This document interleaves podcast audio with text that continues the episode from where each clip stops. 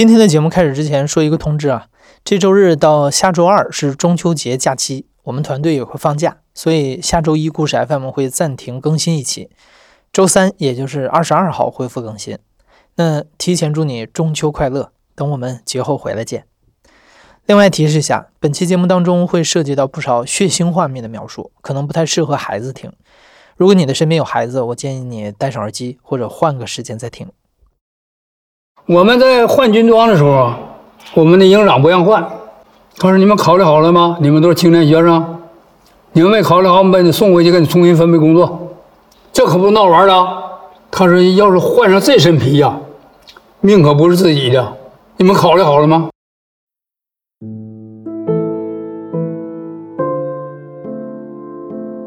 你刚才听到的声音是来自于如今九十岁的抗美援朝老兵马世勋。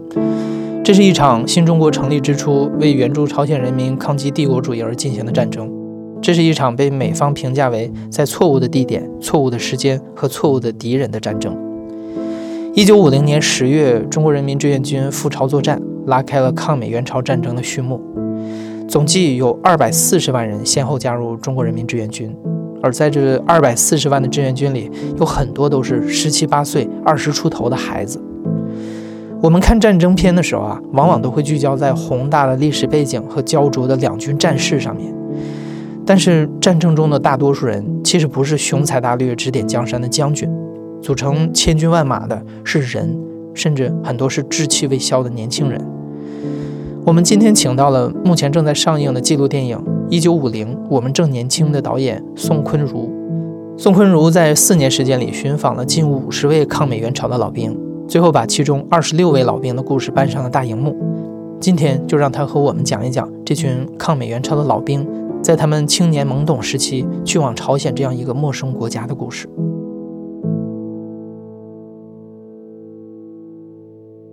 大家好，我是宋坤如，我是一九五零他们正年轻纪录电影的导演、编剧。我在跟这些爷爷奶奶交流的时候，我的感觉就是不是跟一群老头老太太在说话，就是跟一群年轻人在说话。因为他们在说他们年轻故事的时候，他们那个力量感和那种朝气，它不是一个老人所呈现的。你包括那个，就比如说像任鸿举，因为当时宣布要去朝鲜的这个战斗人员名单。通过他的描述，你就能想象当年他就像个小猴一样，人家在那念名单，他跳在那个桌子后面站起来，看着那个念的那个名单。然后在他讲述完了之后，我给了一张他年轻的照片，我不知道有没有观众能够发现那张照片，四个笑容特别灿烂的年轻人堆在一起的那个脸，那个脸就是一个十三四岁孩子的脸，但是他们身上穿的已经是军装了。包括这个熊朝瑞奶奶啊，他们那个文工队坐在那个卡车上，敌机来炸，他们就跳车，那车然后就揉一下就出去了，然后我们就跳呀，摔的这膝盖到处都是伤。我说那您当时觉得害怕吗？他说不害怕，当时还觉得挺好玩的。反正就是我们在开头，其实呃先用了很多很漂亮的这个空镜头来构建起整个影片的一个进入的这么一个环节。然后马上，其实我们讲了一个很残酷的故事，就是因为呃这些士兵都年龄比较比较小嘛，比如说像任鸿举只有十七岁，所以其实他们明知道是去打仗，但是少年的那种好奇跟新奇，还是挺像我们现在小孩去一个外国的这种这种感受的。但是其实现实很残酷，战争很残酷。瞬间，他可能在同时在他身边的这样一个朝夕相处的女战友，人都没了。一个飞机过来，几颗炸弹扔下来，大家都在跑。那任鸿举也在跑，但是他眼见着他那个他们一个非常漂亮的女生，姓戴，唱歌剧的，演白毛女的，一炮就没了，炸碎了。他胆子最大，他走过去捞起两条。长长的辫子，辫子上都是碎肉，人是找不到了，所以他们把这个辫子埋了。前一秒还在说说笑笑，让少年们心中荡漾的漂亮姑娘，下一秒就成了找不到残骸的炸落在地的辫子。这群少年开始真正意识到，这不是一场远足，而是战争。但认识到战争的残酷只是第一步，不代表就能把自己调整到战争所需的状态。战场上需要的是把身体和思想也调动成武器一般，刚硬且精准，是无条件的服从长官的命令。因为一旦不服从，就有可能导致付出生命的代价。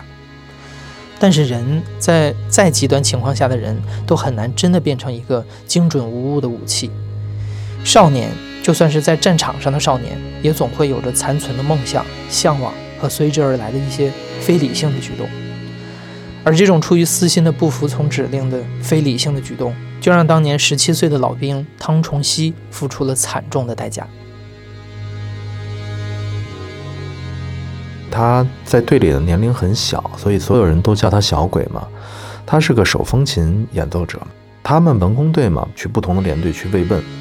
有一次呢，有一个非常大的领导来看他们的演出，就承诺他说：“小鬼，你的手风琴拉得非常的好，等战争结束，我就保送你去总政文工团，去中央音乐学院进修手风琴。”啊，所以他就把这个话给记住了，他就知道。如果战争结束，首长就会让他去更高的音乐学府去完成他的梦想。有一次的这个去连队的路上，因为文工团是坐一辆卡车，他们都坐在那个卡车的那个后面。天上的飞机来袭，当时朝鲜因为刚下过一场大雪，大地都是白茫茫的，然后他们发的这个大衣呢，里子也是白的。当时跳车已经来不及了，所以队长就喊他们就地隐蔽。赶紧隐蔽起来，不要让敌机发现他们进行这种呃射击。所有人就都把大衣脱下来，把这个白里子翻着举起来，举向天空。这样其实从天上看就是一片都是白的嘛。但是他因为有私心，他就在想：我万一把手举起来被打到怎么办？我要成为一个音乐家，不要说打到一只手，就是打断一只手指，都成不了手风琴演奏家。所以他没有完全服从队长的命令，他把他的右手非常小心地往自己的怀里去藏，他想保护他这只右手，所以就叫无巧不成书。他如果真真正正的把手这样举起来，其实可能也没事儿。恰巧他就是把手举起来往自己这个胸口放的这个过程当中，一颗这个飞机上的那种子弹打过来，立刻那个手就掉了。等飞机走了之后。他到处都喊：“我的手掉了，我的手掉了，快帮我找手啊！快帮我找！”所以战友们就纷纷帮他去找手。找到手，其实手已经被打的已经不可能接上了。他当时也没有哭，他当时心里就一个念头，就说：“完喽，手风琴演奏家当不了了。”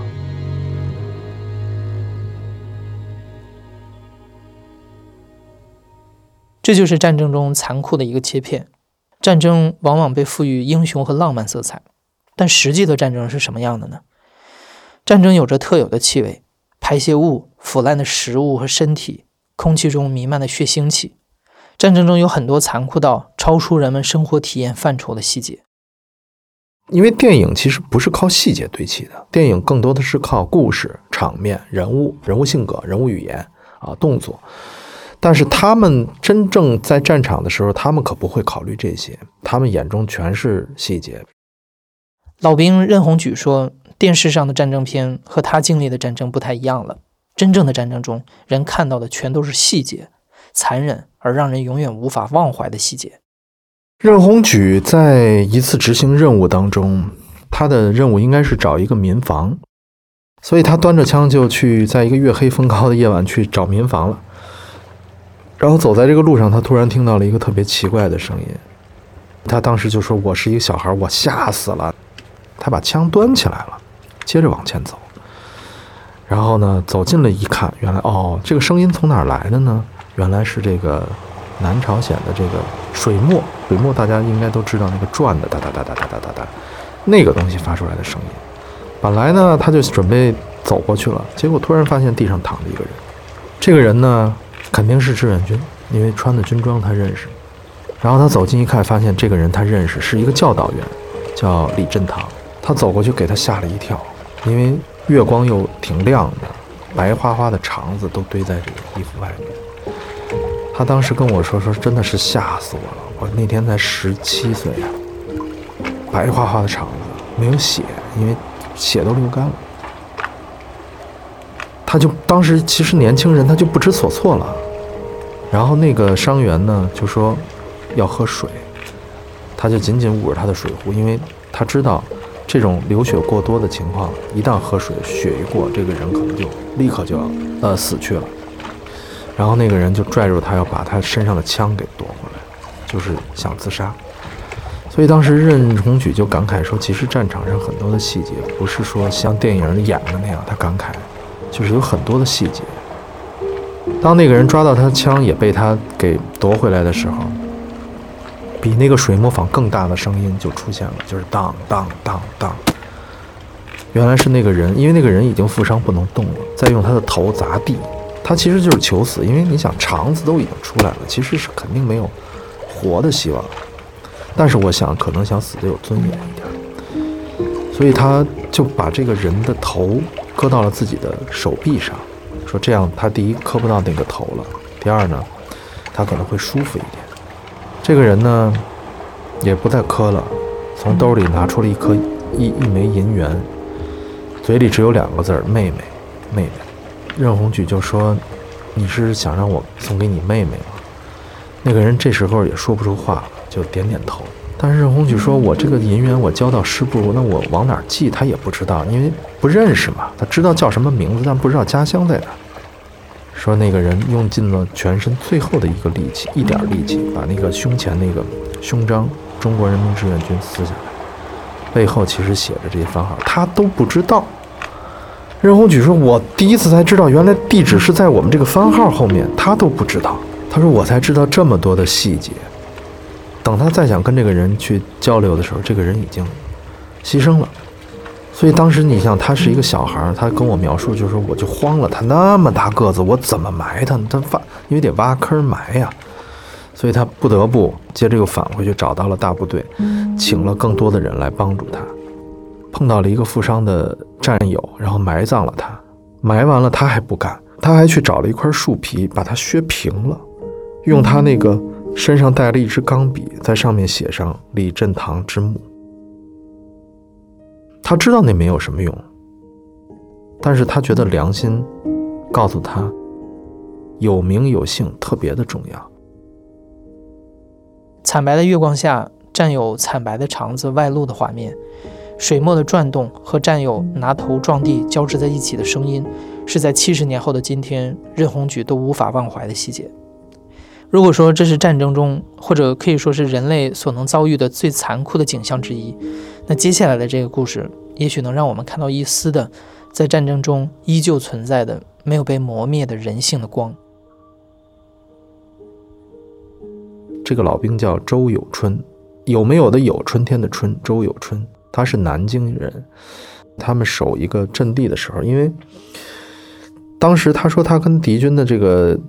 交通好，两军离得特别近，中间隔一个沙袋，对面咳嗽都能听见，都没有水啊，因为我们没有水，美军也没有水，底下就是靠炮弹坑炸出来一个大深坑，下雨呢有一些积水，所以最早我军去取水，呃就被美军给放冷枪，打伤或者打死。那美军去取水呢，背着桶也被我们这个打伤。后来呢，因为。两边都打伤，那其实结果就是谁都喝不着水。后来就是双方形成了一个特别有趣的战场默契吧。取水的时候不打了，你下去的时候，反正我不下去。哎，我下去的时候呢，他不下去，所以就等于共饮了这个一坑水。这个故事当时我第一次听到的时候，就觉得特别的震撼。其实，在战争面前，人性还是高于战争的，因为它回到了一个人本身的一个原始需求。战争一定是有它的原因的，不管是因为什么原因啊，参战的普通士兵其实他有他的生活逻辑，为了祖国，为了这个杀敌，肯定是在战场上勇往直前。但是在生活当中，他们还是需要有基本的这种生活共识吧，就是大家都得喝水。这个其实特别像战场上的，就像日内瓦公约的这种，比如说救护员是不能够打的。就所有的人类，你会发现很奇怪，我们在厮杀，我们在打仗，但是有的时候确实要遵守一些规则，比如说救生员是不能打的，取水是不能打的，俘虏是不能打的。当然，有一些战争确实也不遵守这些规则。哈 一九五八年，抗美援朝战争正式结束，老兵们陆续回到祖国，有的去务农，有的选择继续留在军队，境遇都各有所不同。但这些年少时代在朝鲜战场上所留下的创伤和痛苦，并没有因为他们回到家园而结束。对很多老兵来说，他们生命的一部分好像永远留在了朝鲜的那片土地上。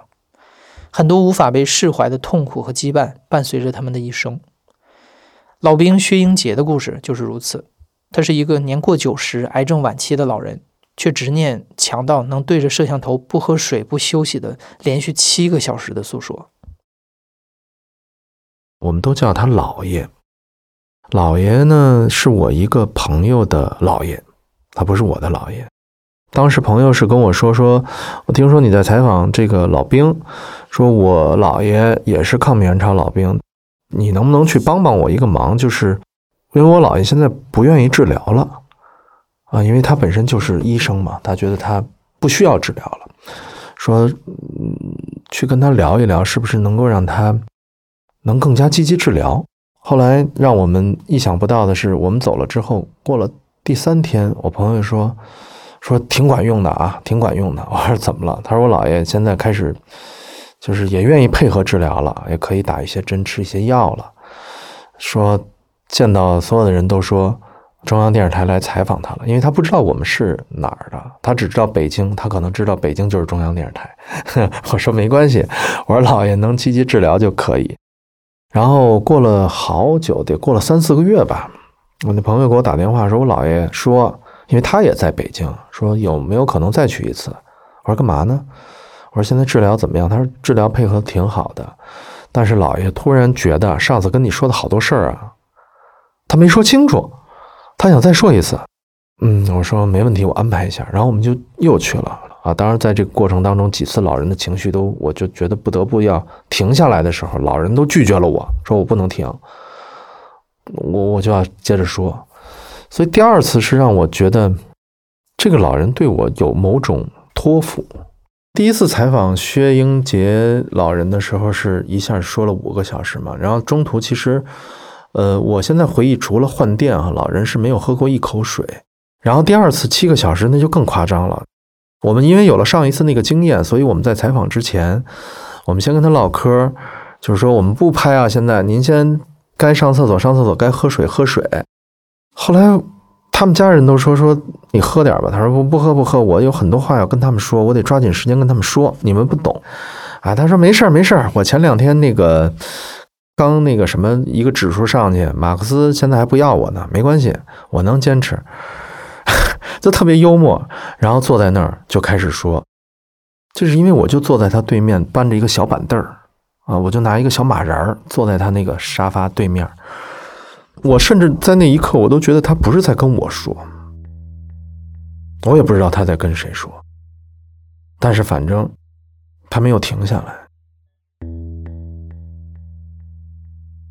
冰英杰的故事其实还挺沉重的，他跟他年轻的战友因为年轻气盛吧，两个人拌了口角，战友骂了他一句“怕死鬼”，在两个人这个随着部队出发到。去这个村子的路上啊，吉普车坏了，因为他们那个时候啊，空军的力量咱们是没有的，所以得趁着这个美国飞机没出来的时候，凌晨就得做转移，三四点钟就得转移。他们俩等于落队了，大队都走了。然后这个时候，薛英杰就说不能走了，因为一看表快七点了。美军的飞机呢，早上七点钟准时就开始巡逻，看这地上有没有兵，就可以进行轰炸和扫射。然后这个战友呢，就骂他。说你就是个怕死鬼，为什么不走？他当时也很年轻，二十二岁，年轻气盛。他就说：“那我就我就很生气，我就上车了。吉普车后面坐两个座位，一个坐左边，一个坐右边。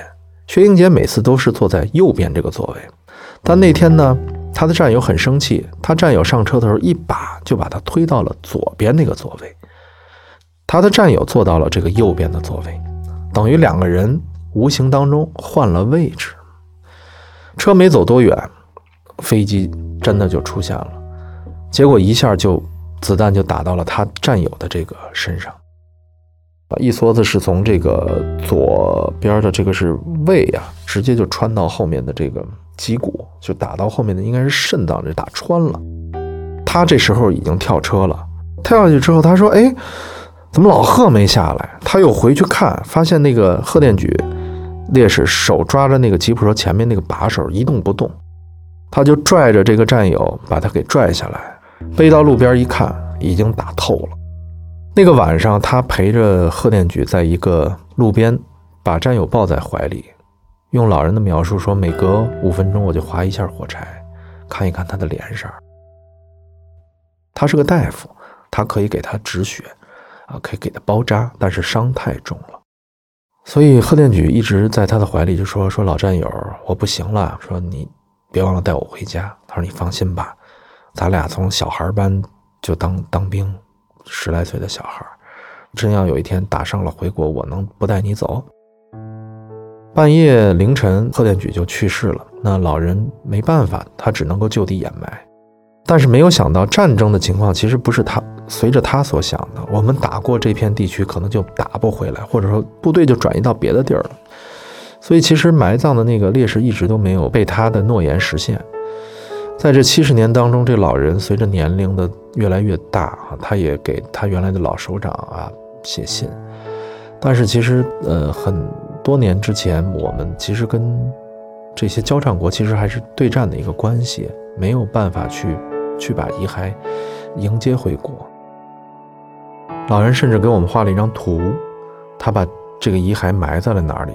我我当时还问我说：“老爷子，您现在能够确定说？”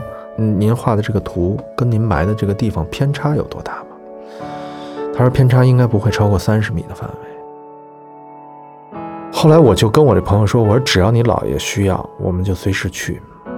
那么很长一段时间就就没有他姥爷的消息了，很长很长的一段时间。然后再联系的时候已经是二零年了。二零年的八月份了，当时因为我们这个电影已经开始重新在拍摄了嘛，各地的老兵。然后我给我这朋友打了个电话，我说不知道老爷现在身体怎么样，我们是希望能够让他第三次接受我们的采访。这一次我们希望他穿上军装，带上他所有的这个奖章。但是呢，我说可能得请老爷来北京。我朋友说那不行，说我姥爷现在腿走不了路，就不能坐高铁。他去北京的唯一方式就是坐车。我说，你问问老爷的意思，如果老爷说可以，我们就派车，派一辆商务车过去接他。然后他跟老头说完之后，老头说我要去。你要知道，从邯郸到北京虽然不远啊，六百多公里，但是开车也要差不多啊五个多小时吧。第二天我在现场见到这个老人的时候，我就吓了一跳。我吓了一跳的原因是因为他已经不是我认识的那个老人了。呃，如果看过片子的话，你可以看到，就是他一八年、一九年的时候穿着我们那个蓝衣服采访，其实脸还是圆圆的。但是到了二零年的时候，这个老人整个消瘦的，就是。已经非常的厉害了，镜头是有膨胀的，所以你在镜头上看他可能有些偏瘦，但是你在真的生活中看他就已经非常的瘦了。朋友私下跟我说，他的治疗其实也不太顺利，其实因为毕竟第一年龄大，大的手术做不了，只能是靠药物去做维持，他的各方面的机能都在衰退。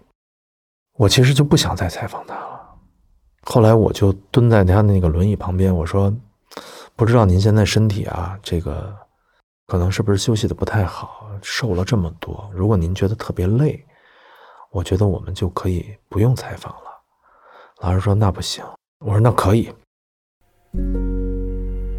那一次采访，老人说的没有那么多了，应该是说了四个多小时。中途老人不得不停下了，可能有差不多，我记得有三次吧，停下来了，就是。由于他的身体可能真的是不好了，喝水啊休息，然后包括我们在影片里看到那个情绪崩溃那个点，后面我们就停止拍摄了。记得我当时这个跪在他旁边，就是那个轮椅旁边，我跟他说：“我说您放心，过不了俩月。”当时我还挺挺有自信的，我说我们八月份拍完，过不了两个月，争取十一月份咱们在大银幕上，我们到邯郸，我们就带您看这个电影。而没有想到的是，这成了导演宋坤如和薛英杰的最后一次见面。导演原本以为三个月后电影就能上线，但电影制作的流程远超出他最初的想象。半年之后，薛英杰去世了，而电影还未上线。我记得那天我们在调色机房看到他的样子，接到一个电话，我那个朋友说：“老爷昨天晚上走了，说我现在得立刻回邯郸。”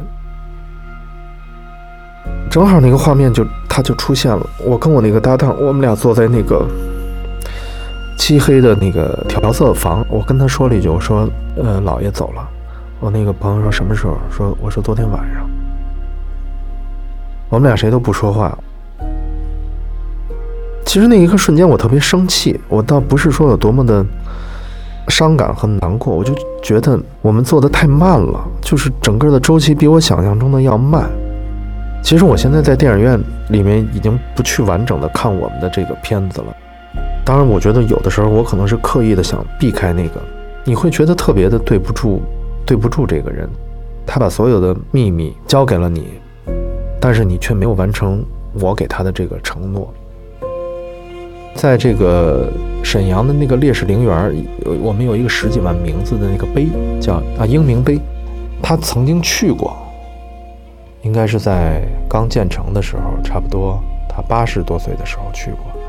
老人站在那儿找了一个下午，没有找到这个烈士的名字，所以老人就觉得觉得很委屈，没有找到他朋友的名字。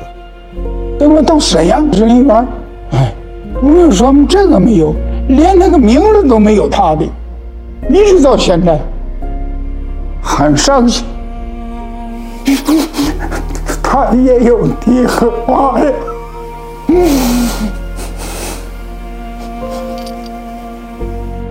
我这敢说，我跟您说，您可以替我们这个当兵说句话，写个条子，给那个烈士陵园问问他有没有，给寻找寻找，能够为这个老兵说句话。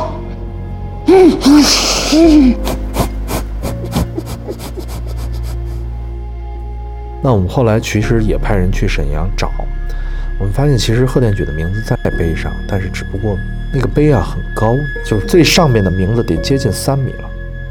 碑上字儿有多大呢？那个每一个字儿大概有五分硬币那么大，那个名字可能比较高啊，他没有看清或者没有看到。后来找到之后呢，其实我们特别想把这件事儿告诉老人，但是老人呢已经去世了。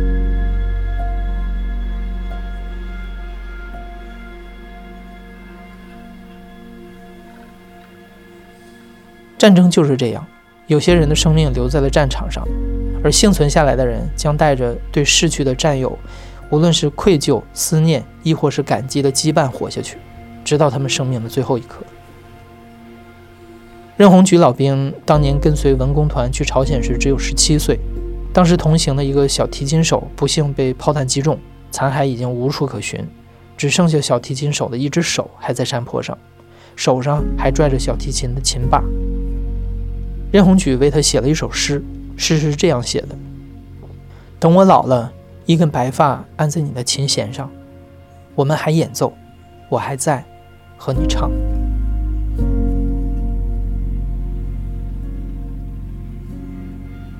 你现在正在收听的是《亲历者自述》的声音节目故事 FM，我是主播艾哲。本期节目由靖远制作，编辑林峰，声音设计孙泽宇。感谢你的收听，咱们下期再见。